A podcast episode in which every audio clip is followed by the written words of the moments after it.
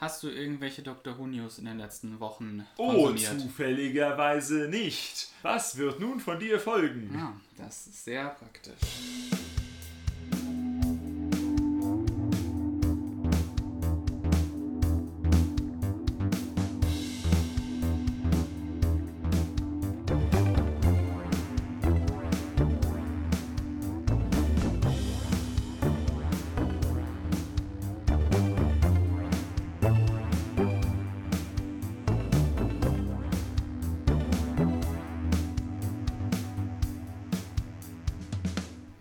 Letztes Mal den Trailer analysiert vom Comic-Con-Panel und ansonsten gab es letztes Mal keine News. Nur einen Tag nachdem du mich dann verlassen hast, kamen die krassesten News seit Jahren, nämlich dass, wie du ja jetzt auch schon weißt, Chris Chibnall und Jodie Whittaker beide zusammen aufhören nächstes Jahr. Was sind da so deine Gedanken zu?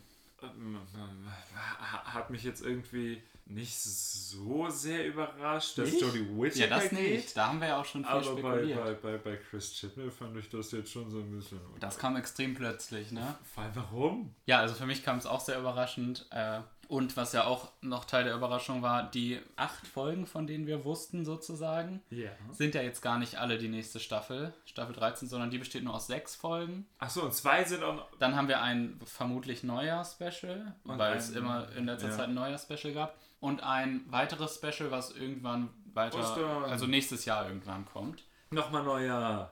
Na, nee, das nämlich nicht.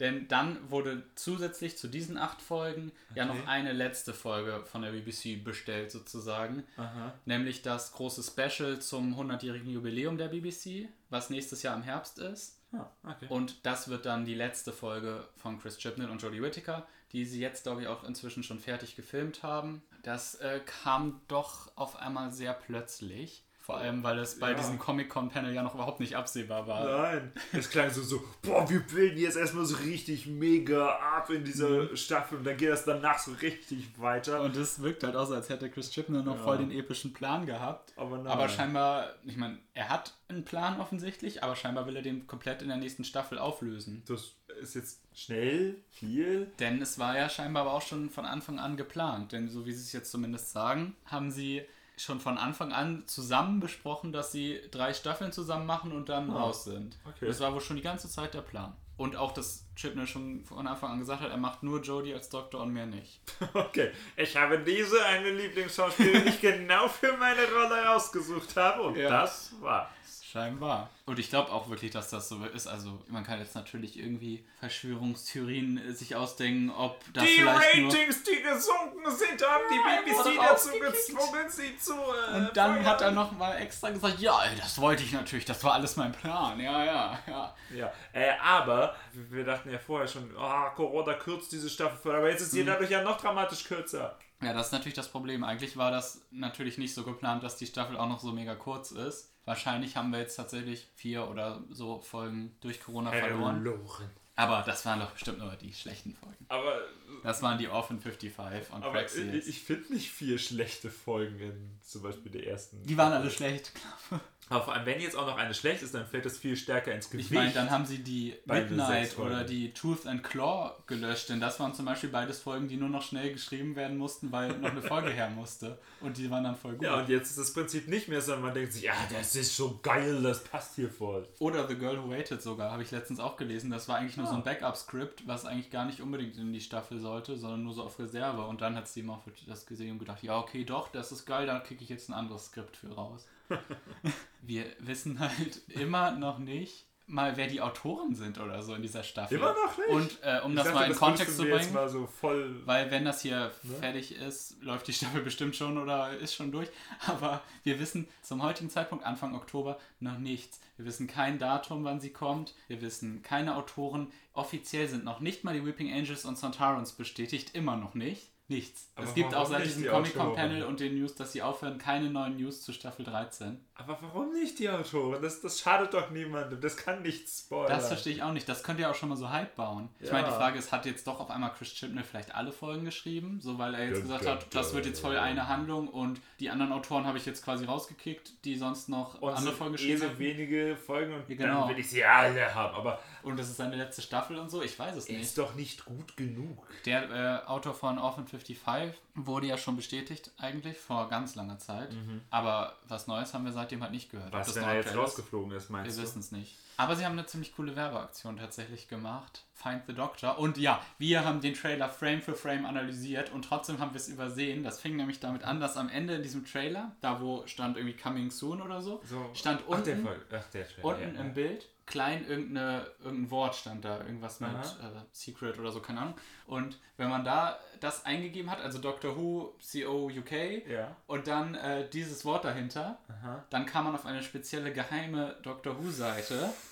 Und da ist dann so, ey, gib das geheime Passwort ein und du erhältst irgendeinen geheimen Content. Und dann war es quasi eine Online-Schnitzeljagd, die richtig krass über verschiedenste Webseiten hinweg war mit Hinweisen dazu, bis man dann das Passwort sich zusammenstückeln konnte. Oder zum Beispiel auch, wenn man äh, bei Google Street View dahin geht, wo Yes wohnt, steht da die TARDIS und da steht dann auch wieder irgendeine Zahl oder ein Buchstabe drauf, den man Ah. dann mit in diesen Code eingeben muss. Okay. Und in irgendeinem Museum in Liverpool, weil die Staffel ja Aha. in Liverpool spielt, ist dann auf einmal, hängt in diesem Museum in echt ein Bild mit der TARDIS. Und wenn man auf die Website zu diesem Bild geht, steht dann da irgendwie so ein Text, ja, dieses mysteriöse Bild, man weiß nicht, wo es herkommt und so. Und da sind dann bestimmte Buchstaben in dem Text äh, groß geschrieben. Aha. Und die gehören dann irgendwie auch zu dem Code. Dann im Newsletter, das war das Einzige, was ich direkt mitbekommen habe, waren auch ganz viele Buchstaben groß. Genau, und dann ergab das, genau, British Library Mary. Wenn man das googelt, kommt die Website der British Library mit Mary Shelley. Und hier sind dann wieder bestimmte Buchstaben hervorgehoben. Ah. Also krass. Dann war einmal so ein Bild im Museum, das ist einfach Ja. lustig. Das Und ist super cool. Also wie viele verschiedene Institutionen da auch mitgemacht haben. Super coole Marketingaktion. Gut, nicht so effizient, was Marketing an ähm, so Casual-Leute angeht, sondern eher für die Fans. Die, die das eh gucken wollen. Und das Problem ist, dass am Ende nichts krasses bei rauskam. Am Ende kam halt ein Promo-Bild von dem Doktor, Aha. was ganz cool aussieht, und eine kurze Sprachnachricht, die der Doktor an Yes macht, sozusagen, okay. als Video. Und am Ende dieses Videos hat man noch einmal kurz ein Monster gesehen, so Nahaufnahme von Auge und Mund. Was vermutlich ein gruselig aussehender Sontaran ist, aber Echt? Okay. offiziell haben sie es noch nicht gesagt. Heißt das, Yes ist zu Hause, wenn sie zum Shop gehen soll? Dum, dum, dum. Werden ihre Eltern vorkommen? Yes, Eltern confirmed. Familie. Nein. Aber die traurigsten News sind ja für dich, jetzt da Chris Chibnall bald aufhört, kannst du dir deine Silurians wohl in die Haare schmieren. Nee, die sind das Super Secret Evil Ober-Mega Hypermonster, was er mega krass geil geheim gehalten hat, indem er immer so Oh. getan hat, als wären es die blöden Weeping Angels oder die Centauran. In Wirklichkeit sind es die Silurians. ja. Oder sie kommen im epischsten Regenerationsspecial dran. Und Ah, ja, ja, ja, ja, ja, ja, ja, im 100 Jahre BBC, ja, okay, gut. Damit würde ich mich auch äh, zufrieden geben. Ja. Das hat natürlich dann viel Raum für Spekulation geschaffen. Es waren erstmal richtig krass große News und ähm, es war auch das erste Mal, dass gleichzeitig verkündet wurde, dass Showrunner und Doktor aufhören. Sonst wurde immer zuerst der Showrunner gesagt und dann irgendwann später erst, dass der Doktor übrigens auch aufhört. Das verursachte natürlich viele Spekulationen und eigentlich dachte ich auch, wir können da ein bisschen cool drüber spekulieren, weil ich die Showrunner-Frage sogar interessanter finde als die Doktor-Frage, weil, Die Doktorfrage, äh, wie gesagt, Erstens- für uns schon relativ klar war, aber. nee, wer der Nächste wird, meine ich. Ach so, das Langweilige. Erstens, beim. Doktor gibt es quasi unendlich viele Möglichkeiten und am Ende ist es wahrscheinlich eh jemand, den man nicht kennt. Zweitens, äh, der Showrunner ist natürlich auch wichtiger für die Qualität einfach der Serie. Also, wenn es ein geiler Showrunner ist, ist es relativ egal, wer den Doktor spielt. Der, die werden schon jemanden guten finden, so, aber als Showrunner, das ist eher wichtig, dass die Serie in guten Händen ist. Und da dachte ich, könnten wir spekulieren, können wir aber nicht, denn es gibt tatsächlich schon Showrunner-News. Also, jetzt warte noch mal kurz. Während Chris Chibnall konnten wir den Doktor predikten. Wenn du mir jetzt gleich Magic sagst, dass David Tennant jetzt endlich auch Showrunner und Headwriter ist, Dann ist David Ähm, Tennant der Doktor. dann ist das halt auch klar, dass David Tennant auch gleichzeitig der Doktor ist. Ist ja klar. Ja, also, we- wen möchtest du mir präsentieren? Also erstmal nochmal was anderes. Production News, weil es Auch ganz interessant ist. Äh, es gab schon länger irgendwie Gerede, dass es vielleicht nicht mehr komplett vom BBC produziert werden soll und so. Oder dass es da irgendwie aus Wales vielleicht wegzieht oder so. Da Was? schon Nicht in Spekulationen. Cardiff? Ich kann mich beruhigen. Es bleibt weiterhin in Cardiff. Jedenfalls habe ich letztens vor zwei Wochen oder so halt gerade His Dark Materials geguckt und mir so gedacht, das wäre eigentlich voll nice, wenn die Produktionsfirma davon auch Doctor Who produzieren könnte, weil das ist die Firma Bad Wolf.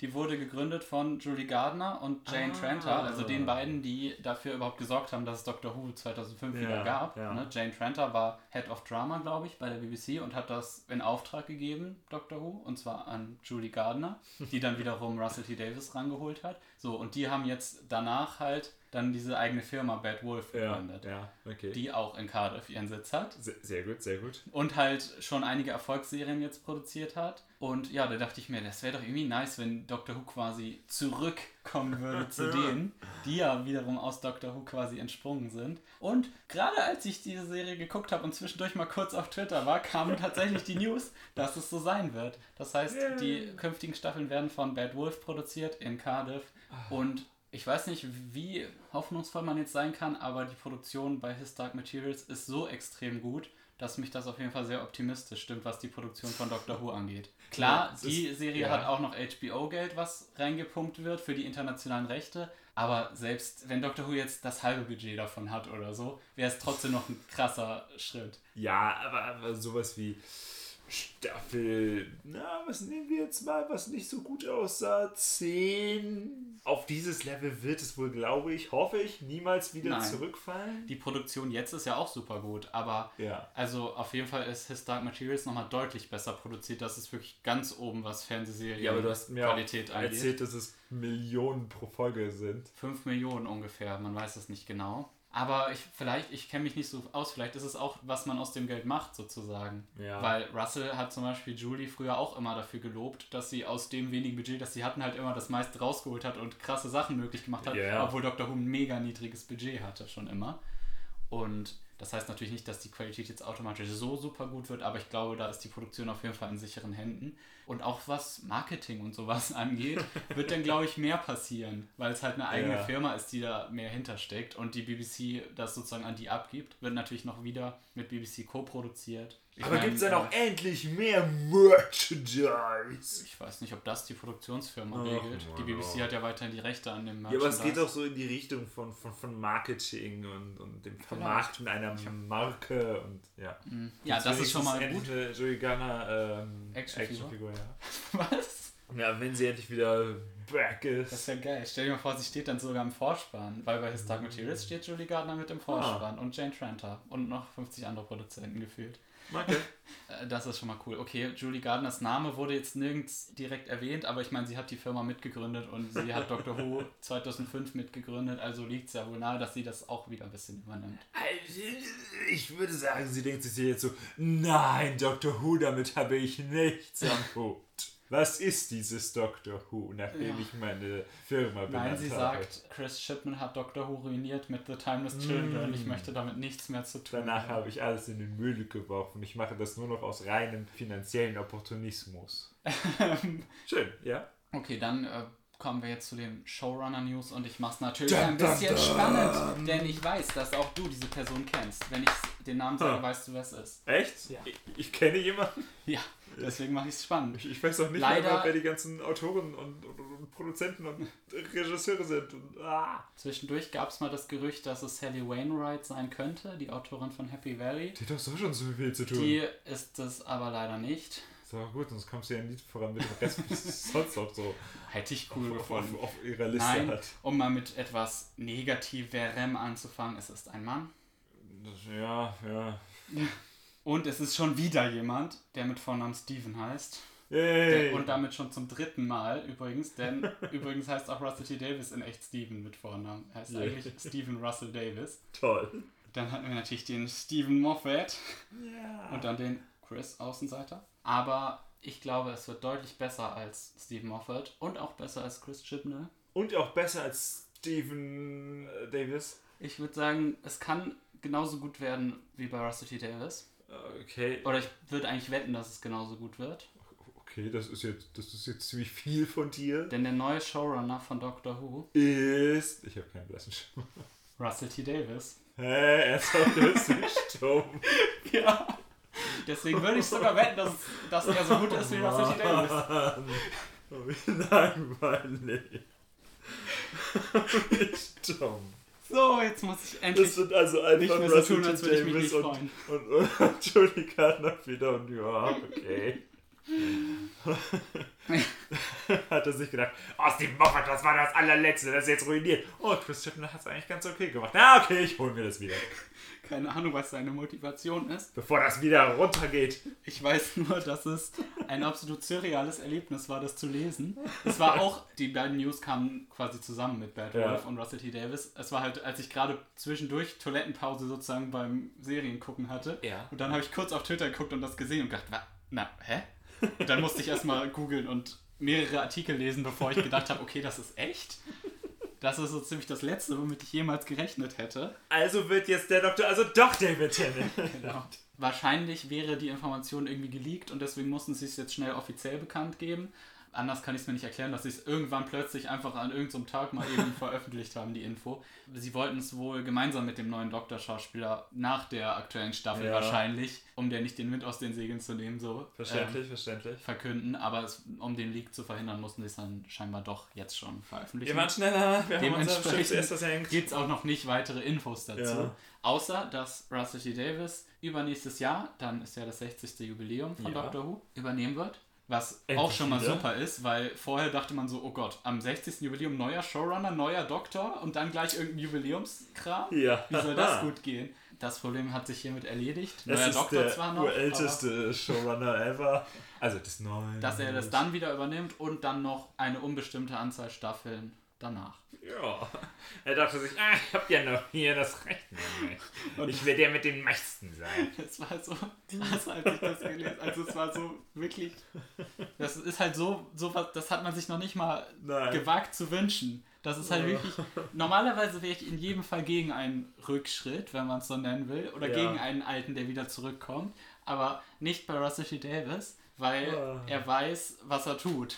Und das kein, offensichtlich kein Nostalgie-Schritt ist oder sowas Ja. sondern er jemand ist, der immer, immer nach vorne blickt und nie irgendwie einfach das Alte nochmal macht oder so, Mhm. sondern er hat immer eine klare Vision, sonst wäre er jetzt nicht zurückgekommen. Ja. Er hat es finanziell nicht nötig. Er hatte gerade mehrere Erfolgsserien. Na gut, Years in Years war leider nicht so erfolgreich, aber Huh. kritisch natürlich, also von Ja, allen ja. Kritikern gelobt, aber jetzt zuschauermäßig nicht erfolgreich. Äh, aber It's a Sin war ein super Erfolg dieses Jahr. Mhm. Und ich habe schon die ganze Zeit gesagt, ich finde es komisch, dass ich nicht weiß, was sein nächstes Projekt ist. Ja. Ne? Sonst wusste ich irgendwie immer, was er als nächstes machen will. Ja, und jetzt habe ich schon das ganze Jahr ja. lang gesagt, so was macht er jetzt eigentlich? Ja, hm, was tut er nur?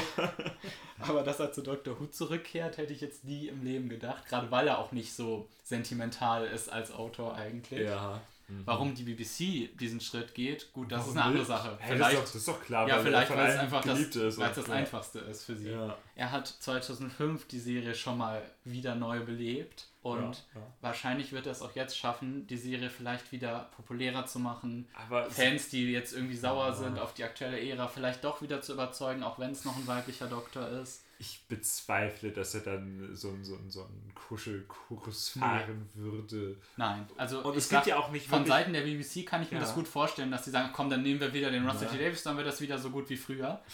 Aber, Aber ich, es braucht das ja sagt auch er ja nicht- es Er sagt ja ja nicht, ja gut, dann wärme ich das halt nochmal neu auf, sondern er sagt, ich habe eine Idee. Es war doch gut. Also Ja. aus dem Grund muss man es ja nicht machen, weil es Naja, was Popularität angeht, halt nicht. Da ist es halt schon seit der Steve Moffat-Ära immer weiter nach unten gegangen, was so das Bewusstsein auch in der Öffentlichkeit dafür angeht. Ja. Natürlich aus verschiedenen Gründen. Einer der Gründe auch, dass es überhaupt nicht mehr regelmäßig läuft. Ja. Und das ist für Normalzuschauer natürlich auch verwirrend, wenn man nie weiß, wann überhaupt eine neue Doctor Who-Staffel kommt, Ja, die dann auch nicht so krass beworben wird. Solche Sachen, glaube ich, auch. Russell T. Davis war immer voll dabei, wenn es um das Bewerben ging. Und auch jetzt mit Bad Wolf als Produktionsfirma Mhm. Ja, dahinter. ja. Das wird wieder gehypt werden. Aber so richtig. Ich glaube jetzt zwar nicht, dass es wieder die beliebteste, meistgeguckte Serie ever wird, aber es kann, glaube ich, wieder populärer und mehr ins allgemeine Bewusstsein auch rücken.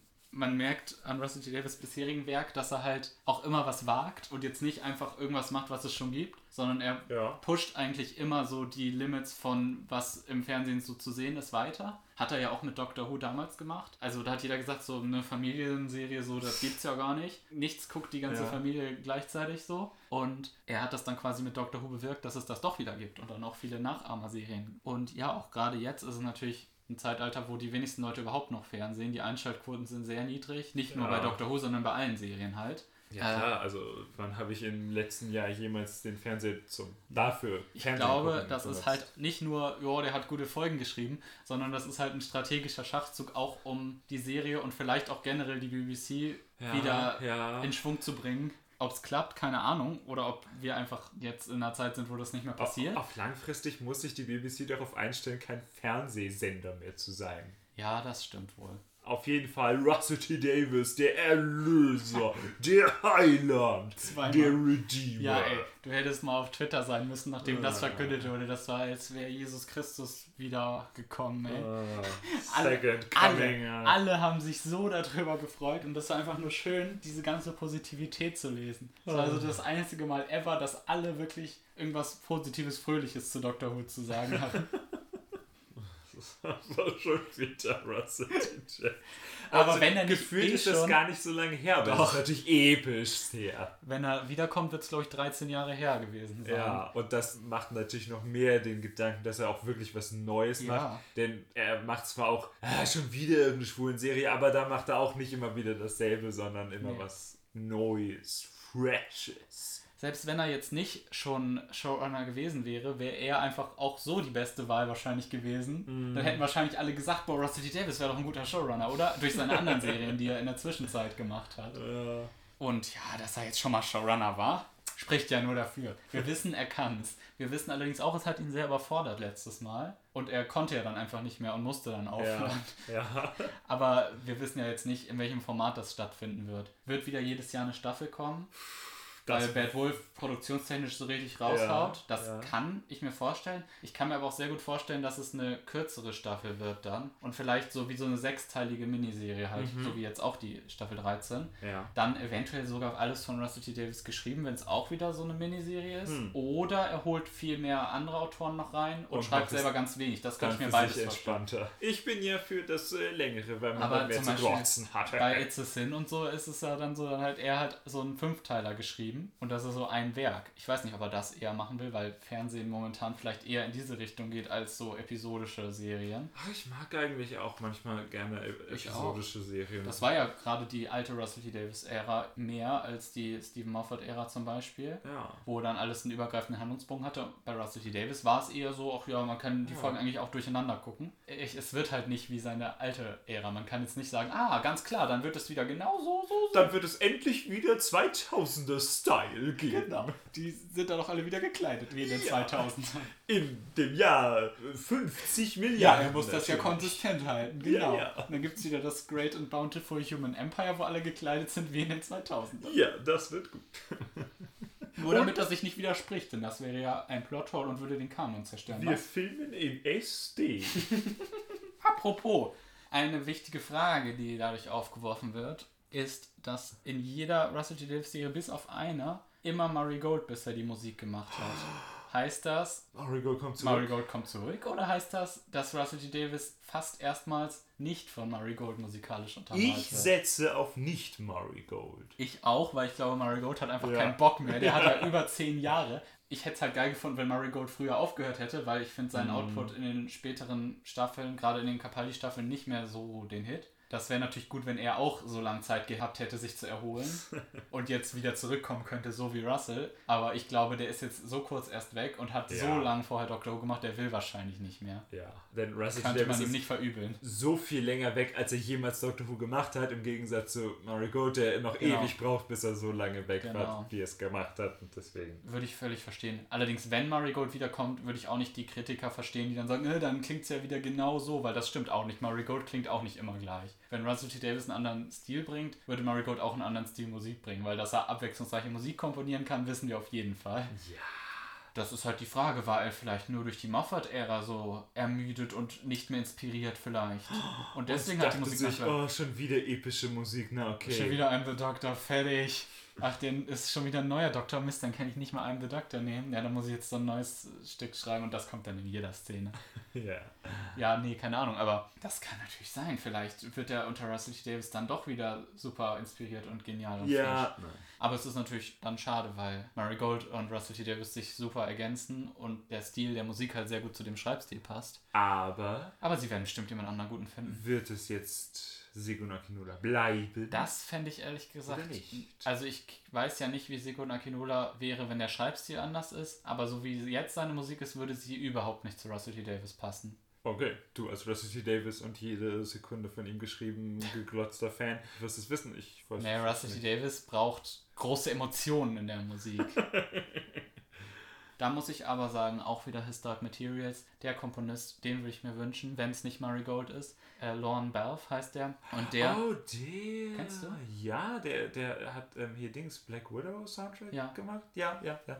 also die Musik von His Dark Materials ist auch super, ist einer meiner absoluten Lieblings-Soundtracks jetzt schon. Der hat halt auch richtig gute Character-Themes, hat Segun Akinola ja auch, nur bei Segun Akinola denke ich immer so, wenn ich die höre, ja, hier, Mhm. neat, gibt es dafür ein deutsches Wort? Also gut, gut gemacht, gut eingebaut so. Ja. Hat, er- hat er gut Nett. eingestrickt, die verschiedenen Themes und so, aber die erwischen mich nicht emotional. Denke ich, oh mein Gott, das ist Ryans Theme jetzt, oh. Aber bei äh, Lorne Bath zum Beispiel, wenn die Themes dann kommen, dann hat es in den Folgen auch immer richtig Wirkung und unterstreicht die Emotionalität der Szenen für mich immer noch. Und genau das braucht Russell T. Davis Schreibe auch, finde ich. Vielleicht hat Russell T. Davis sich auch schon längst eine Hand gepickt. Ja, aber das ist ja schwierig, er kennt ja nur Murray Gold. Äh, okay, gut, stimmt. Das fand ich ja witzig, weil irgendeiner von beiden hat im Interview mal gesagt, dass es keineswegs selbstverständlich ist, dass Murray Gold immer die Musik für Russell T. Davis Serien macht, sondern das hat ja immer einen anderen Regisseur. Ja. Und der Regisseur sagt dann immer, nee, nee, ich will, ich habe da meine eigene Vision, ich suche mir den Komponisten aus. Ja. Und Murray Gold muss sich jedes Mal wieder neu bewerben und Testmusik einschicken an den Regisseur. Und Bis der Regisseur dann sagt, ja, okay, das passt schon am besten dazu. Und dann wird es Komisch, jedes Mal wieder warum Murray passt das jedes Mal wieder gut dazu? Vielleicht hört Russell T. Davis zu Hause einfach den ganzen Tag Murray Gold Musik zu dem, was er da so schreibt. Ich glaube, er hört immer irgendwelche anderen Songs. Aber gut, die werden mich schon nicht enttäuschen. Die machen das schon. So, außerdem meine äh, Hoffnungen, wer der neue Doktor werden könnte, nämlich Lydia West, haben sich somit äh, Bestärkt. die Wahrscheinlichkeit ist enorm gestiegen. Schon, schon irgendwie, ne? Leider wird sie jetzt auch schon sehr stark spekuliert von vielen Leuten, weil Russell T. Davis dafür bekannt ist, dass er natürlich Schauspieler, mit denen er schon zusammengearbeitet hat, Ja. auch als Doktor verwendet. So er hat David vorher mit Tennant. Christopher Eccleston und David Tennant jeweils als Hauptrolle eine Serie gehabt. Ja. Und ja gut, Lydia West war in den letzten zwei Serien von ihm halt eine sehr wichtige Rolle. Warum nicht also auch in der dritten? Ich glaube, David Tennant war tatsächlich auch schon sehr krass im Gespräch, bevor es dann geworden ist. Ich glaube, der wurde sogar schon spekuliert, bevor Christopher Eccleston der Doktor wurde. So, dass es nicht unbedingt heißt, dass es dann nicht so ist. Wenn es halt offensichtlich ist. Ja. Wer allerdings noch höher im Kurs steht, und das sehe ich nicht so, ist Ollie Alexander, auch von It's a Sin, der Hauptdarsteller. Ah, Der ist eigentlich Sänger. Äh, ja, bei It's a Sin. Hier keine Gerüchte über den Schauspieler. Nein, nein, nein. Ich, ich musste nur irgendwie. Ich weiß doch immer die Namen nicht von so vielen Leuten. Ich weiß keinen Namen Ja. aus der Serie. Der ist tatsächlich der Nummer 1 Favorit bei den meisten. Ah, Sehe ich ehrlich gesagt nicht so. Ich glaube, erstens, auch wird kein nicht. Mann. Nein, schon gar kein weißer Mann. Und ich sehe Und den nicht als Doktor. Und auch nicht so jung. Nein, ich glaube nicht. Matt Smith-Style hatte man so. Ich könnte mir ihn allerdings gut als Companion vorstellen. Er könnte auch sogar ein schwuler Companion sein. Also weißt du, was bringt es, Ja. wenn Russell Davis sagt, so, ich möchte mal wieder was für die Repräsentation tun und dann äh, einen schwulen Doktor, naja, der ist ja in der Serie dann nicht schwul. Ja. Und dann vielleicht lieber einen, wo man das auch zeigen kann. Also eher als Companion Ja. dann vielleicht. Ja, vor allem weil bei Russell T. Davis ja so einen zurückhaltenden Doktor, was das angeht, geschrieben hat, den zwar Ja. rausgetroffen hat, aber Nee, der, der okay. Doktor hat, hat ja jetzt nicht so eine offene Sexualität halt. Was dann eher bei Stephen Moffat so war, Ja, dass er ein schwieriger Aber, ähm, achso, und äh, Ollie Alexander ist natürlich Sänger und auch Billy Piper war vorher Sängerin. Das Dö, muss doch etwas zu bedeuten haben. Keine Ahnung. Wobei ich mir notfalls Lydia West auch als Companion vorstellen könnte, wenn sie nicht der Doktor werden sollte. Ja. Dann aber bitte als sehr wichtigen, sehr guten Companion mit viel emotionale Erkundung des Charakters und so. Aber wo wir gerade beim Thema sind, mein heißer Tipp für einen Companion ist Artillurian. Gespielt von wem? Egal. Äh, ja, ist mir wurscht. Äh, und als Doktor auch noch im Rennen oder viel spekuliert ist Tania Miller, die den General bei Hellbent gespielt hat. Ah. Die hat bei Years and Years ja auch mitgespielt, allerdings nicht bei It's a Sin. Kann man sich auch gut als Doktor vorstellen, dann aber bitte mit Lydia West als Companion. Und Die ihre Tochter bei and Years war. Ausnahmsweise mal mit einer anderen Frisur als dem Karl geschoren. Nein, nein, muss sie, denn das wäre dann das besonders Tolle daran. Es gibt ja die ähm, Buchversion von Rose, die Russell T. Davis vor ein paar Ja. Jahren geschrieben hat. Und da werden noch weitere Doktoren beschrieben, die in der Zukunft vorkommen, die man dann auf Bildern sieht oder so. Und nach Jodie Whittaker kommt dann tatsächlich eine glatzköpfige schwarze Frau, die irgendwie mit einem flammenden Schwert oder sowas. Okay. Und das wäre natürlich dann super genial, wenn ja. das dann auch wirklich, wenn er Ja. dafür sorgen würde, dass das wirklich passiert. das wäre lustig. Das ist auch ein Grund, dass viele auf sie spekulieren. Und weil die Ah. Schauspielerin schon mal gesagt hat letztes Jahr, sie weiß, wer der neue Doktor ist. Aber man Ich- weiß nicht, ob sie es überhaupt wirklich so gemeint hat. Und sie Ja. hätte es ja nicht sagen dürfen, wenn sie es selber Ja. wäre eigentlich. Also Ja. ja, die Doktorspekulation, keine Ahnung. Wir werden es wahrscheinlich später dieses Jahr noch erfahren. Ich glaube auch, dass was Lady Davis es schon weiß, ehrlich gesagt. Also ja. ich glaube nicht, dass er sagt, so, ich bin jetzt Showrunner. Hm, Wen wen nehme ich denn? nur? Der wird, das wird ja zu seiner Vision stark dazugehören wahrscheinlich. Ja, so, so wie es zu Chris Chibnall wahrscheinlich Genau. offensichtlich dazu gehörte, nur und ausschließlich Jodie Whittaker zu nehmen. Genau, glaube ich, wird bei Russell T. Davis auch so sein. Ja. Aber ich glaube, T. Davis wird auf jeden Fall einen weiblichen Doktor nehmen. Er hat ja auch schon länger gesagt, dass er es eigentlich voll bereut, nicht in seiner Ära schon einen weiblichen Doktor Ja, das, das zu wäre haben. relativ gut gewesen. Aber dann hätten wir nicht David mehr- Tennant gehabt. Vielleicht hätte Russell T. Davis ja auch einfach mal äh, David Tennant äh, kürzer haben können. Nee. Vielleicht so ein End of Time weniger oder so. Ne, hätte Dann auf einmal einen anderen Doktor. Nur in einer Folge. Das wäre dann richtig gut. Ja. Einen weiblichen Doktor in einer Folge. Und dann muss Stephen Moffat Aus- mit oh, nee, dieser nein, nein, nein, nein, nein, nein, Inkarnation klarkommen. Nicht Stephen Moffat mit weiblichem Doktor. Der kommt als nächstes wieder und dann kommt Chris Chibnall wieder, bis sie tot sind. Weil sie aber keinen neuen finden. Was ja auch sein kann, ist, dass die BBC sagt, ey Russell, sorg mal bitte dafür, dass wir, wenn du dann wieder aufhörst, wissen, wer der Neue wird, ja? Ja. Weil während Russells erster Ära, ach, das ist so geil, dass man jetzt sagen kann, Russells erste Ära und seine zweite Ära. während Russells erster Ära hat sich Stephen Moffat ja schon klar rauskristallisiert als Favorit. Ja, er hat ihn Und- herangezüchtet. Es kann ja gut sein, dass sie sagen, ey, mach das quasi mal wieder. Hol dir mal neue Autoren, Ja. die vielversprechend sind und wir gucken dann, ob sich was ergibt. Damit wir nächstes Mal nicht vor so einer Situation stehen wie wahrscheinlich jetzt, dass sie überhaupt Mhm. nicht wissen, wen sie nehmen sollen und deswegen Russell T. Davis wieder nehmen. So, Sie werden nun als Ausbildungsreferent eingestellt. Bitte schaffen Sie neues Showrunner-Material. Was ich ja äh, witzig finde, ist, dass alle Hater sozusagen der aktuellen Ära immer Russell T. Davis Ära als Beispiel genannt haben. Da war es noch nicht woke und politically correct und so, was natürlich Schwachsinn ist. Und äh, die sich jetzt natürlich erstmal so freuen müssen, aber dann natürlich, weil es einfach ihr Business ist, die meisten sind ja. Ja. so, die verdienen quasi ihr Werbegeld auf YouTube oder so damit, es zu hassen. Ja, Und den Untergang ne, sämtlicher Serien und Filme von einfach allem. zu beweinen, um Jedem damit Klicks zu generieren.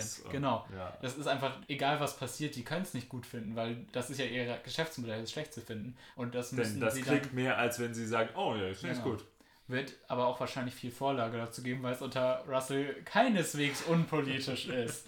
Er ist ein extrem politischer Autor, auch in den letzten Jahren noch viel mehr geworden. Ja. Und auch seine alten Doctor Who-Sachen waren schon politisch, auf die damalige Zeit bezogen. Nur jetzt ist es halt.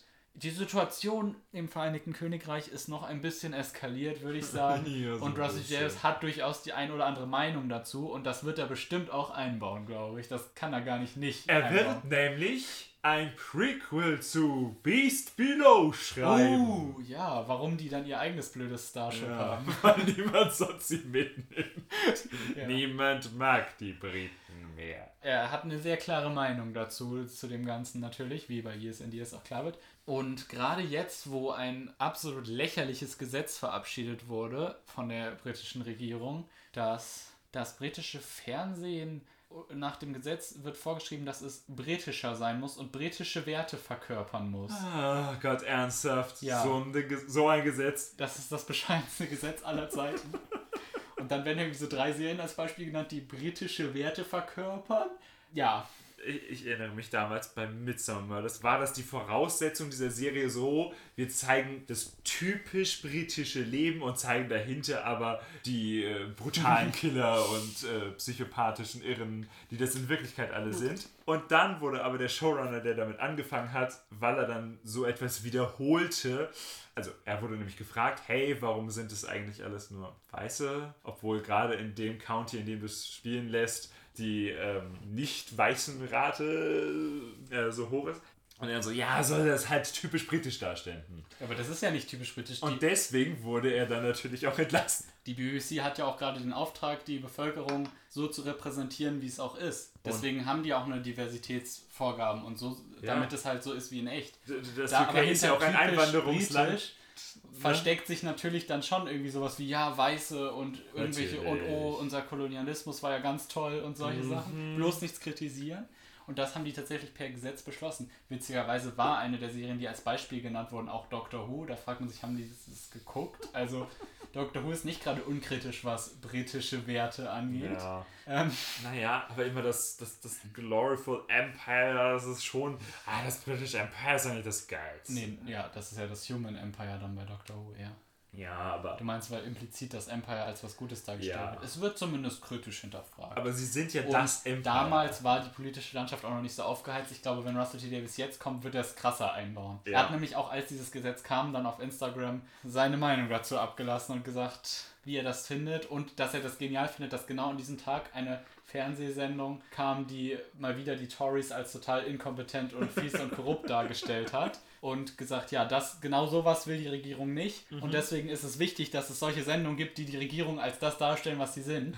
Und er hat so eine klare Meinung dazu. Selbst wenn Dr. Eine Familienserie ist, glaube ich, er wird die einbauen. Ja. Außerdem hat er noch eine starke Meinung dazu, dass er das Fernsehen und die BBC als öffentlich-rechtlichen Sender halt bedroht sieht, weil immer mehr Leute sagen, dass die Zwangsgebühr für die BBC abgeschafft werden sollte. Ach, der. der Und solche Kram, Sachen, das gibt's ist- da auch. Ja, natürlich, das gibt's da auch und Russell Davis sieht darin eine große Gefahr. Dinge Er hat halt als vor mehreren, ja, das stimmt. Der hat halt vor mehreren Monaten mal so einen Vortrag darüber gehalten, wie er das sehr bedrohlich empfindet und auch sagt, ja gut, diese Art des Fernsehens hat wahrscheinlich schon verloren, aber das ist extrem schade. Und er vergleicht das zum Beispiel mit HBO, so einem Bezahlsendeformat, wo viele sagen, ja, lass doch so machen, dann bezahle ich Geld und dann kriege ich geile Serien wie bei HBO. Er zählt dann aber auf und zeigt auf, dass das im Vergleich zu dem, was die BBC produziert, nichts ist. Keine News oder Berichterstattung, sonstiges nichts. Ja. Und das findet er halt schlimm. Deswegen glaube ich auch, dass er es sich wahrscheinlich selber ein bisschen zum Ziel setzt, zu versuchen, das zu verhindern und Ja. das Fernsehen wieder zu beleben, sozusagen. Ich glaube nicht, dass er einfach so, ach ja, was mache ich jetzt? Ja, mal ein bisschen Dr. Who. Nee. Ich glaube, er sagt so, bam, ich gehe da jetzt hin und ich rette jetzt das Fernsehen. ja, er hasst halt auch äh, Streaming-Dienste und er rantet auch immer ab, zum Beispiel gegen Disney, Ja. die zum Beispiel die minimale LGBT-Repräsentation in ihren Serien haben, die dann, Ja. er hat irgendwie über Loki abgerantet, die Serie, die habe ich jetzt nicht gesehen, aber da wird wohl so in einem Satz mal erwähnt, dass er bisexuell ist und Russell T. Davis hat das richtig aufgeregt, weil das dann schon so abgefeiert wird. äh, Habe ich nicht mal mitbekommen. Ich habe es gesehen und nicht Ja, äh, wahrgenommen. Das war für Disney-Verhältnisse schon ein großer Schritt. Ja, und das ist halt leider. das Traurige.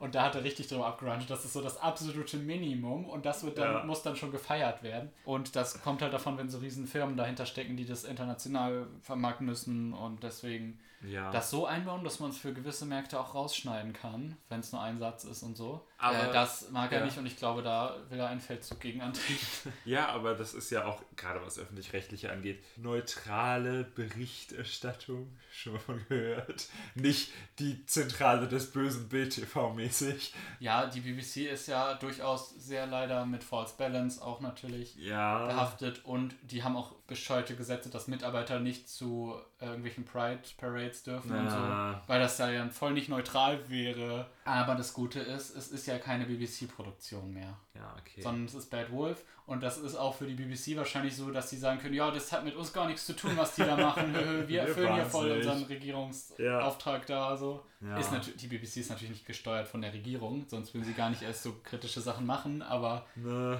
Ja. es ist halt schon so ein bisschen staatlich. Klar, wie öffentlich-rechtlich. BBC News ist natürlich auch noch was anderes als BBC Studios. Aber Die sind viel problematischer und die Studios sind nochmal unabhängiger. Aber Bad Wolf ist noch unabhängiger, was gut ist. Also können sie bestimmt schöne politische Botschaften einbauen. Und Russell Davis ist immer am Puls der Zeit, beziehungsweise sieht sogar oft Entwicklungen voraus, die dann später erst eintreten. Zum Beispiel The Long Game hat sich ja als sehr passend erwiesen. Beziehungsweise er erkennt Trends, die es schon gibt, und extrapoliert. extrapoliert sie und später irgendwann extrapoliert die Realität sie dann auch sozusagen. Ja. Und er hat halt auch einfach ein Gespür dafür, was die Leute sehen wollen. Das wird nicht so, ja, mal gucken, Ja. ich mache mal irgendwie meine Vision, die ich schon immer mal machen wollte, seit ich Mhm. klein war und selber Fan war, so wie Chris Chibnall. Der hat jetzt, es wirkt so, als hat er gesagt, so, wenn ich mal Showrunner bin, mache ich das, das, das. Ja. Und das macht er jetzt. Ja. Cool. Aber Russell T. Davis hat auch richtig ein Gespür dafür, was aktuell gerade Auch gut ist. jenseits von Doctor Who meinst du? Und auch deswegen, ja, und auch deswegen wird es nicht so wie seine alte Ära, weil die Ja. Zeit ja eine ganz andere war. Ja, deutlich, deutlich. Die Genau. 2000er sind ein bisschen was anderes. Nicht, dass das schlecht wäre, wenn es so wäre wie sein. Also, das ist eben das Gute. Man weiß eigentlich, qualitativ kann man sich darauf verlassen, dass es gut wird, aber wie es so inhaltlich wird, Ja. keine Ahnung. Aber es wird bestimmt gut. weil er bisher noch nie enttäuscht hat. Äh, Außer mit einzelnen Folgen vielleicht, aber. Ja, komm. Hey, aber End of Time ist nicht mehr seine letzte Doctor Who-Folge. Yay, das, das ist gut. Das, das ist gut, das ist gut. Es wird wieder irgendwann ein Doctor Who-Vorspann kommen, wo Russell T. Davis drin steht. Ist das nicht geil? Und dann weiß Und man. Einfach- Gardner. Ja, also wenn sie im Vorspann diesmal steht. Und man weiß einfach, dann das wird gut. Ah, Ja, es wurde jetzt nicht eindeutig gesagt. Alle gehen irgendwie davon aus, dass er ein Special macht, einfach am 60. Jubiläum. Und Ja. dann das Jahr darauf eine Staffel. Das wurde aber so explizit nicht geschrieben, glaube ich. Also es, es, es, ich kann verstehen, warum man darauf da kommt. steht, er kommt zurück, um das 60. Jubiläum zu feiern oder so. Aber es könnte doch genauso gut sein, dass er eine Staffel, Klar, eine klar. kurze Staffel macht in dem Jahr. Äh, Oder so ein, so ein Special, das über drei Folgen geht oder so. So eine, so, eine Miniserie. Ich weiß ja nicht, wie parallel die das jetzt produzieren, beziehungsweise wenn sie jetzt anfangen, könnten sie doch locker eine Staffel bis in zwei Jahren fertig Ja, kriegen. klar. Ich weiß nicht, wie weit sie schon sind, ob der Doktor schon gecastet ist und sowas, ob Ja. es schon Skripts gibt. Aber zu diesem Super Special wäre jetzt natürlich Das wär halt- Doktoren Special. Nee, das ist halt eben dann doof, weil wenn der neue Doktor dann kommt und tausend andere Doktoren gleichzeitig, ist ja irgendwie schlecht. Außer in dem Special kommen vielleicht nur alte Doktoren Ja. erstmal. Und dann. Aber dann ist es halt wieder kein guter Einsteigepunkt. Nee. Weil das wäre jetzt natürlich die Chance, boah, wieder alles neu. Nee, erstmal ein Special, wo 10 Millionen alte kommen. Ja. Außer der Einsteigepunkt ist dann halt die Staffel danach. Das weiß man halt. Ja, es ist cool, dass er kommt, um das Jubiläum zu zelebrieren. Er ist ja auch äh, schuld daran, dass Doctor Who daran teilnehmen kann. Ja. Aber als Einstieg für einen neuen Doktor ist eine Jubiläumsfolge wahrscheinlich nicht so toll. Ich fände es ja. Ja. gut, wenn eine Staffel kommt im Jahr 2023. Vielleicht sechs Folgen oder so. und ein Jubiläumsspecial. 2023. Also ich weiß eigentlich nicht, warum nicht. Warum sollen die nicht noch schnell eine Staffel bis dann? Das ist ja auch ein anderes Produktionsteam dann. Aber warum nicht? Das kann Mach doch einfach. Was natürlich schade ist, das heißt definitiv, dass wir keinen Christopher Eccleston sehen werden im Special, denn der hat ja Beef mit Russell T. Davis und Julie Gardner und so weiter. Muss auch nicht, also das Special muss er ja nicht alte Doktoren bringen, ehrlich gesagt. Das, deswegen, das sage ich dir. Dieses Special wird ein Einstiegsspecial. Es wird nämlich nur zukünftige Doktoren zeigen. Und dann müssen alle das Ja. befolgen, so wie er es vorgeschrieben hat. Dann hat er schon den Plan für die nächsten 50 Jahre. Ja. 60 Jahre. Ich finde das halt krass jetzt, weil bevor diese News kam, vor zwei Wochen, war so, ah, gibt es überhaupt ein Jubiläum-Special? Wahrscheinlich nicht, wird schwierig. Wann wird es überhaupt jemals weitergehen? Wird es eine Pause einlegen? Wer soll bitte der neue Showrunner werden? Es war Gibt's alles so mega ungewiss. Und man wusste nicht, ob die Serie überhaupt in der nahen Zukunft Ja. halt eine Zukunft hat. Und dann kommt einmal Russell T. Davis und man denkt, okay, Ja, alle Passt. Fragen, alle Fragen gelöst. wir müssen uns keine Sorgen machen, das wird auf jeden Fall, wir wissen zwar nicht, wie es wird, aber es wird bestimmt gut und er hat Ja. einen Plan. Leute sagen, die Timeless Children äh, wird er jetzt endlich retconnen und er wird uns endlich erlösen von So. dem Schrott. Glaube ich überhaupt nicht. Entweder er wird es ignorieren, wenn es ihm nicht gefällt, weil kann man vermutlich ignorieren, weil Chipnell die Ja. Handlung wahrscheinlich Ja. so abschließen wird. Das wird er tun. Aber ich glaube das nicht. Er, er ist eher so wahrscheinlich so, eben, er ist eher so ein Freund von größeren Veränderungen, wie er den ganzen fetten Time Warder mal eben reingeklatscht hat. ja, genau, das ist auch wieder so. Das letzte Mal, als er die Serie übernommen hat, hat er gesagt, oh, übrigens, offscreen hat der Doktor mal eben Genozid, Doppelgenozid Ja. begangen. Yeah. Und es was gibt wird diesmal, wird diesmal wieder sowas kommen, was offscreen passiert ist? Weil vielleicht wird es ja auch offen gelassen. Es kann ja auch sein, dass Jodie regeneriert, man sieht nicht in wen. Ja. Dann kommt vielleicht ein unzusammenhängendes Jubiläumspecial oder das ist Mhm, die Einstiegsfolge, eins von beiden. Und dann geht's wie bei Rose einfach wieder los mit dem neuen Ja. Doktor, Kann. ohne dass man den Übergang sieht. Und offscreen ist wieder irgendwas passiert. Kann. Aber dann in zehn Jahren gibt es endlich eine Web-Episode, wo man sieht, wie Jodie dann doch zu Ja. wem auch immer wird. So, genau. Und auch zu dem Thema Timeless Child, das eröffnet ja richtig viele andere Möglichkeiten. Wie ich immer finde, eröffnet das auch die Möglichkeit, vielleicht parallel einen anderen Doktor sogar noch zu zeigen. Zum Beispiel Ja. Joe Martin. Wär's mal damit?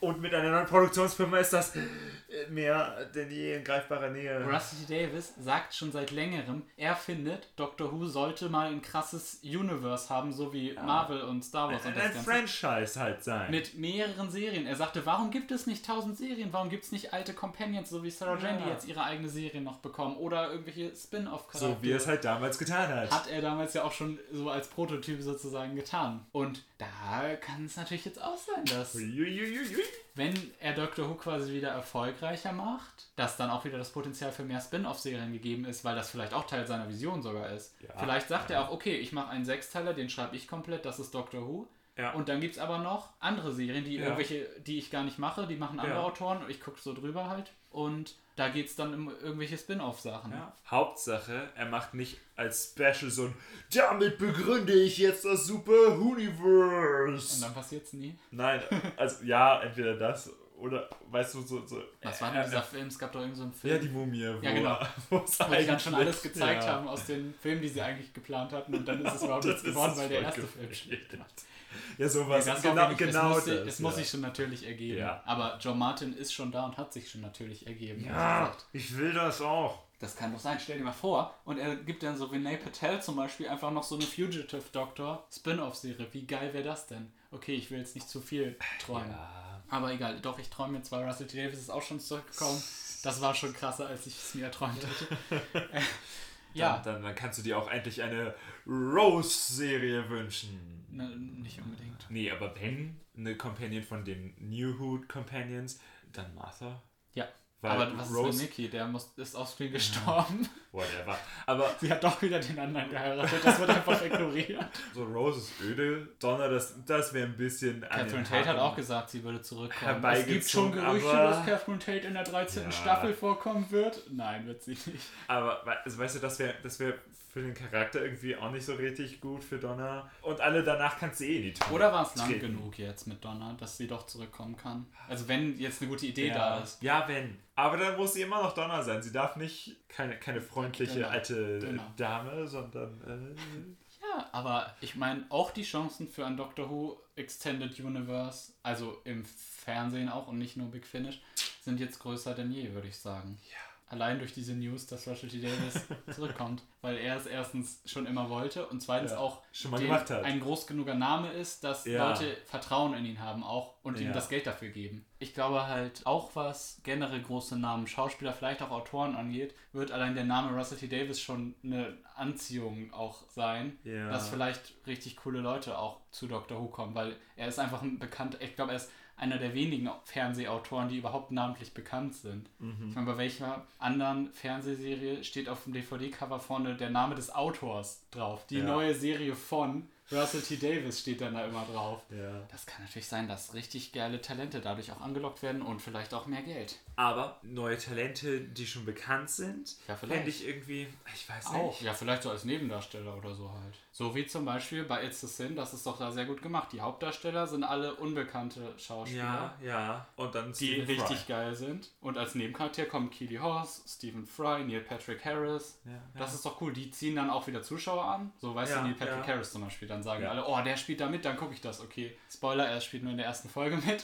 Aber, Und das ist nicht ganz so witzig wie How I Met Your aber Mother. es zieht Leute Ja. an. Er macht natürlich auch noch Werbung dafür. Ja, ja, klar. Das ist eine gute Formel eigentlich. Und als Hauptdarsteller dann eher junge, Ja, unbekannte ja, Schauspieler. ja. Wie zum Beispiel auch Lydia West würde ich noch als jung und unbekannt zählen. Aber nach Doctor Who nicht Dann mehr. nicht mehr. Deswegen muss Dr. Who sie sich halt schnell grabben, bevor sie durch irgendeinen anderen Schrott bekannt wird und dann in 50 Marvel-Filmen verpflichtet ist. Oh nein. Weil sie dann eine Figur ist, die wichtig für die Handlung ist, aber Ja. immer nur dumm rumsteht, so wie Karen Gillan bei den Marvel-Filmen. aber dann kriegt sie ihre eigene Marvel-Serie. Ja, aber dann ist das lame. Ja, Dann kann sie da gar nicht ihre ganze Range zeigen. nein.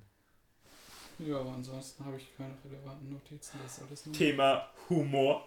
Was ist nun mit diesem Humor? Wird es in der neuen Staffel diesen Humor geben? Ich weiß nicht, ich finde, der Chris Chibnall hat Ist- nicht so viel von diesem Humor wie seine beiden Vorgänger. Ja, allerdings sein direkter Vorgänger war auch nicht ein gutes Beispiel in Er der Verwendung von Ja, Humor. das, das meinte ich eben, deswegen habe ich in meinen Notizen einfach das Wort Humor für irgendwann mal stehen, dann sage ich es halt jetzt. Ist ja auch gerade passend, weil Russell T. Davis, Der ist so witzig, beide, Mann. beide haben halt viel Humor in ihren Serien und in ihrem Doctor Who. Das ist aber extrem unterschiedlicher Humor, weil Steve Moffats Humor ist so mit Pointe sozusagen. Ja. Also es ist so ein, Ja. ich erzähle einen Witz oder mache einen schlagfertigen Spruch. War das Ja. jetzt lustig. Das ist halt wie, keine Ahnung, wie so ein, eher wie so ein Comedian, der auf der Bühne steht und Lacher einheimsen will. Ja, und und Russell so T. Davis ist eher Dauer so... lustige Grundstimmung. Genau, der hat jetzt keine einzelnen Witze, sondern ist eher so wie, ach, du hast Spaß mit deinen Kumpels und dann ist es halt lustig so. ja. Die Situationen sind vielleicht komisch oder die Leute sind einfach lustig drauf oder so. Oder die Aliens sind ganz lustig. halt so ein. Alltagshumor sozusagen, Ja. ne? Bei Russell Ja. Davis gibt es keine Stellen, wo man äh, ein spielen könnte, obwohl man war. das bei, bei Stephen Moffat dauern könnte. Da ist, Ja. Du brauchst nur ein Wortwechsel von Doktor mit hier Figur einfügen und dann immer. Die liefern sich ja auch immer gegenseitig Vorlagen und so. Ja, und die liefern sich auch richtige Wortgefechte, wo es nur darum geht, sich jeweils zu übertrumpfen. So wie, so wie mit Ja. River Leske Hitler zum Beispiel. Kann man mögen, aber ich finde, dadurch Ja. verlieren die Charaktere, weil sie nur noch Weil zu Witzlieferanten werden. Ja, Und es holt mich halt auch raus irgendwie aus der Handlung, ne? weil es nicht natürlich ist. Und der Humor bei Russell. Davis ist halt so, so wie Humor halt auch im echten Leben funktioniert. Nicht, Da liefert auch nicht irgendwie erzähle jemand die dir ganze jetzt, Zeit ne? Witze. Der Doktor sagt, Hanene, Hanene, Hanene, Hanene, Hanene, Frage. Aha, na. Genau. Das war gerade eine gute Darstellung eines Steve Moffat. Ja, ist doch so. So geht ein Stephen Moffat-Witz. Aber das erste Hannah vom Doktor muss halt möglichst kryptisch sein Genau. und extra irreführend Natürlich, formuliert. natürlich, so, damit man eine klarstellende Frage in Anführungszeichen machen kann, Ja. die dann aber in die falsche Richtung geht und dann die Wendung des Witzes und äh, dann entsteht dadurch Gelächter, weil man die Wendung Genau. nachvollzogen Ja. hat, wie Wikipedia es mir erzählt hat. Welche Sachen von Russell T. Davis würdest du am liebsten wiedersehen? Sind es vielleicht die Katzenviecher aus New Earth? Ha, Ist es der Absorberlauf? nein. Oder. Die, Die Adipose. Ah, die Adipose am e ja. Aber diesmal so in echt. Also Von den, ja, von den bisher, natürliche Adipose diesmal. von den bisher genannten äh, die Adipose, ja. Bist du dafür, dass endlich Sochi oder Winwatchi wieder vorkommen? Nein. Oder vielleicht noch eine andere Art, die dann blau ist oder gelb? Nein. Sowas verbinde ich mit den 2000ern, einfach wegen dieser Stachel-Gel-Frisur, weißt du? Ah, okay, interessante Assoziation. Ja, aber was für ein Studio denn für super mega geile Hyper-Aliens aus der Russell T. Davis Du meinst außer den Absorberlauf? Zum, ich zum sage tatsächlich, das habe ich ja schon mal gesagt, die Slytherin mit gutem CGI oder guten Kostümen Ah. könnten richtig creepy sein. Wäre natürlich ein bisschen Ja. billig so. Also ich fände es jetzt irgendwie komisch, wenn er gleich in seiner ersten Staffel Nein, die Slytherin aus der anderen ersten Staffel wiederbringt. Aber ich würde sagen, er macht das so wie Chris Chibnall, die erste Staffel Vielleicht. Ich könnte es mir vorstellen, ganz, ganz dass die anders. Slytherin funktionieren würden. Ja, ihre fiesen Weil Zähnchen sie halt so ein die creepy Design Augen eigentlich haben. Dieses Süße kombiniert mit diesem Ja. fiesen, brutalen. Diese riesen Kulleraugen Genau. und dann, Das in gut und dann animiert. ihre riesen Klauen, mit denen sie dauernd Leute aufschlitzen können. Wäre cool. Und bestimmt gibt es auch noch was anderes Gutes. Was wirklich gut ist. Also, was auch schon gut war und mir jetzt nicht einfällt. Was objektiv gut ist. Richtig. Objektiv gut sind die Tocklafane. Ich möchte ein bisschen mehr, mehr von dem Leid der Leute am Ende des Universums sehen, die sich aus dem ganzen Leid, das das Universum drauf geht, selber verstümmeln und in Roboter packen und dann aus Spaß ihre Vorfahren umbringen. Das interessiert mich doch sehr. Das ist eine sehr interessante, inspirierende Handlung. Ja. Da möchte ich gerne noch mehr Charakterentwicklung. Voller Optimismus und ähm, Das ist doch dem politischen Zeitgeist gerade angemessen. Ja. Ich will auch einfach nur noch mich in einen Roboter stecken und Weil das Ende der Welt Vorfahren eh- eh gekommen ist und meine Vorfahren sind ja daran schuld, dass alles so gekommen ist, wie es Ja. ist. Also, ja. Es ist eigentlich richtig krass, wenn du da mal so nachdenkst. Natürlich. Das klingt so nach der heftigsten, düstersten Handlung ever. Ja. Es ist einfach alles hoffnungslos und die drehen so durch, dass die einfach dann Spaß dran haben, ihre Vorfahren abzuschlachten. Ja, weil halt eh alles Müll ist und alles sinnlos. Weil sie sehen, dass am Ende des Universums alles sinnlos ist und dass das endgültige Ende ist und nicht und es ist wird. nichts und es, es hatte keinen Zweck. Das ist doch Das Leben hatte eine schöne keinen Sinn. Kinderserienhandlung. Ja. Wird er endlich eine richtig geile Cyberman-Folge bringen, die unsere Wünsche endlich mal bringt zu den Cybermen? Dass es wirklich vielleicht auch halb freiwillig passiert und so. Weil in seiner letzten Cyberman-Folge war es ja sehr, er hat es versucht, auf ein aktuelles Also, Thema zu beziehen. wenn man das Digitalisierung und Mit so. dem Years and Years verbindet, den Mhm. Transhumanism. Transhuman. Dann vielleicht doch, dass sie es wirklich Ne? freiwillig. Also Transhumanism wird ja nicht schlecht dargestellt bei Years and Years, aber vielleicht kann Cyberman sein ein schlechter Nebeneffekt davon oder ein schlechter Ja. Zweig davon halt sein oder so. Ja, klar, so dass die einen gibt und die anderen. Und wenn die einen dann aber anfangen zu kollektivieren, dann die anderen halt auch drunter leiden. Aber es wird wirklich interessant zu sehen, ob zum Beispiel in 2005 hat er ja diese Game-Shows eingebaut, die damals top aktuell waren. Ja. Ob jetzt wieder sowas kommt, nur mit Sachen, die jetzt top aktuell sind und das für uns diesmal sogar wirklich auch äh, relevant Ah, sein wird, sozusagen. ja. Weil zum Beispiel Years and Years hat sich ja damals, als das lief, wirklich so angefühlt wie keine andere Serie, so, wow, das ist genau aus dieser Zeit jetzt in unserer realen Welt. Und ob das Gefühl dann quasi wiederkommen wird. Ja, ich glaube schon. Gerade wenn er, wenn er Bei er was It's the Sin war das natürlich nicht, weil das in der Will. Vergangenheit spielt, aber wenn Ja. es wieder in der Gegenwart spielt, werden Companion-Familien wiederkommen? Ich hoffe schon. Da, da bin ich ja auch für so, so Yes. Ich finde ja so. nicht, er soll alles wieder machen wie früher, aber manche Aspekte, sowas wie mehr Charakterisierung mit Familie und so, Ah. mehr Bezug zur Erde auch, hoffe ich, wird wiederkommen. Ich hoffe, es kommen auch wieder, ja, Stories, die auf der Erde spielen und eine zusammenhängende Handlung Ja. auch auf der Erde, dass man weiß, was gerade abgeht, was so der Stand ist, was Alien-Invasionen Ja. angeht und so. Trinity Wells soll endlich wiederkommen. also ja, Ja, kann aber- gerne, aber Gerade wenn du das erwähnst, dass es so, so ein richtiges Franchise-Universum haben möchte, dann, dann muss das auch so sein, ja. dann müssen sie endlich wieder auf einem Stand sein. Obwohl, Nicht außer so, sie machen so richtig einen auf Multiversum, alles ist egal. Ja, aber nicht so wie bei Steve Moffat, wo dann plötzlich doch alle Menschen wieder nichts mehr wissen. Ja, und und man weiß halt auch nie bei Steve Moffat, was gerade der Stand ist. Wie, Ja. was machen die Daleks gerade? Die haben irgendwie ein Imperium und dann haben sie Skaro Ja. und dann haben sie doch wieder nicht Skaro und dann doch wieder. und dann sind sie plötzlich eine Demokratie mit haben einem auch auf einmal eine Premierminister. Flotte Ja. und äh, bei Russell T. Davis war es immer so eine durchgehende Handlung. Genau, Auch das- mit den Daleks zum Beispiel. Das ist der Stand der einzigen Das sind die Daleks, die den Time War überlebt haben. Dann überleben welche in, diesem, in dieser Void. Ja. Davon entkommen dann aber nur drei oder vier, ich weiß gar nicht. Von denen entkommt dann am Ende wiederum nur einer und der Ja. reist dann wieder zurück und rettet Davros. Genau. Das wird auf jeden Fall wiederkommen, so vom Grundprinzip, glaube ich. Ja. Dass man ein Gefühl hat, man weiß, was Sache ist in diesem Universum. Gutes Worldbuilding halt. Ja, so dass, dass, dass man auch wieder ein. Äh, Und auf der Erde politisch und so hatte man da Ja, auch immer. so- so Harriet Premierminister- Jones wird Premierministerin, dann ja. ist sie weg, dann kommt Harold Saxon und so weiter. Ah.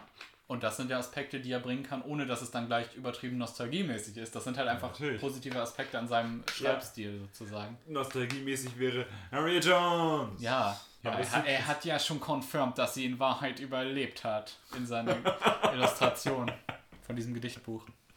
Ja, das wird passiert sein. Nein, natürlich nicht. Wenn, dann wird sie eher so Fanservice-mäßig erwähnt.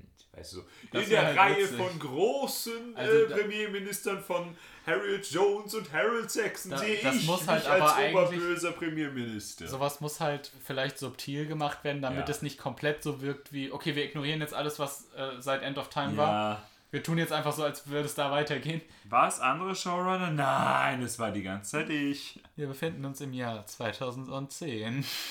Ah, endlich kommt unsere Story, dass der Doktor mit so einer Dream Crab am Kopf Ah. aufwacht und alles nach David Tennant nur ein Traum war. Und das ist doch wieder David. Und dann ist das einzige aus der Steve Moffat-Ära, was Kanon ist, die Dream Crab. Seine einzige Legacy. Wow. Naja, wen interessiert denn der Kanon? Das wäre eigentlich Ja. voll wurscht. Also, die Fans würden sich so richtig aufregen, aber es wäre eigentlich egal. Dann kannst du jetzt trotzdem gucken. Das ist dann gar nicht wirklich passiert. Im In Gegensatz zu den anderen Sachen, die Realität. wirklich passiert sind. Ja. Wie fühlst du dich zu Russell T. Davis hingezogen? Was? Die Formulierung war einfach komisch. Dir findest du das so? Ja, ja, wie meine Reaktion gezeigt hat, ich finde es nicht schlecht. Ich, ich, ich denke, es wird eine gute Entwicklung sein, aber es ist auch so ein bisschen so, so ernsthaft jetzt. Ru- Russell T. Davis. Das wirkt Ja. halt auch schon so ein bisschen so, "Na, wir wissen nichts, ah, wir können nicht und ah, und mm, dann nehmen wir halt äh, ihn. Finde ich auch, von Seiten der BBC wirkt das so. Aber es ist halt Rusty Davis, also whatever, dann soll es halt so wirken. Ja, von Bei Rusty jedem T. anderen Davis Autor aus, hätte ich es nicht gut gefunden, wie gesagt. Ja, von Rusty. Davis aus ist es auf jeden Fall nicht so ein, so ein Move. Ich weiß nicht, was ich sonst machen soll. Äh, Aber ja. Ich meine, das kann natürlich noch, wenn man ganz pessimistisch denkt, sein. So, BBC sagt, ah, wir finden keinen, wir müssen die Serie absetzen. Russell, bitte hilfe uns. Und er so, ah, na gut, bevor ihr das absetzen Oh, müsst, äh, mache ich es ja. halt ein Jahr lang oder so, aber dann müsst ihr jemand anderen finden. Das wäre natürlich die Ja. pessimistische Sichtweise, so wie Steve Moffat dann Twice Upon a Time noch geschrieben hat, einfach damit es noch äh, den Christmas-Slot behält. Nein, es wird alles bestens. Es ist eine blühende Zukunft für Doctor Who. Nicht nur eine aktuelle Staffel, sondern mit einem neuen Produktions- und Bla-Team Mhm. auch noch eine Zukunft, die jedes Jahr eine Staffel verspricht. Äh, und noch neue Doctor Who-Serien in Unmengen, was wir uns einfach so überlegt Ja. haben. Aber, ne? Alles wird toll. Und Doctor alles wird die berühmteste. Serie der Ja, Welt. es wird ein gigantomanisches Franchise, das dann dann auch noch jedes Jahr nur für Doctor Who geben. einen Film rausballert und Kinofilm, ja, jawohl. Ja, genau, so wird das. Und alle bekannten Schauspieler wollen nur noch zu Doctor Who dann. äh, nicht mal als Doktor, sondern einfach nur in irgendeiner Ja. Folge mal vorkommen. Ja, das wird es. Darauf freuen wir uns und wir haben die Wahrheit predicted. Also werden wir daran jetzt Aber es wird immer noch weiterhin alles in Cardiff gedreht werden. Ja, Wir sehen uns wieder, wenn die 13. Staffel rum ist. Und der geile Swarm endlich. nichts wahr, sondern einfach nur ein roter Hering. Ein Swarm von Heringen, von Mhm. roten Heringen. Und die sind dann aber nicht mehr die Oberbösen in auch nur einer Folge, sondern sogar da nur der Red Herring. Und, Also ja. die schwimmen nur im Hintergrund rum. Ja. Oder nee, einmal schon im Vordergrund, weil es ja Red Herring. und dann denkt man sich, uh, Uh, und dann geht's dann nie wieder drauf. Ja, Und genau. man vergisst, dass es überhaupt da war. genau. Okay.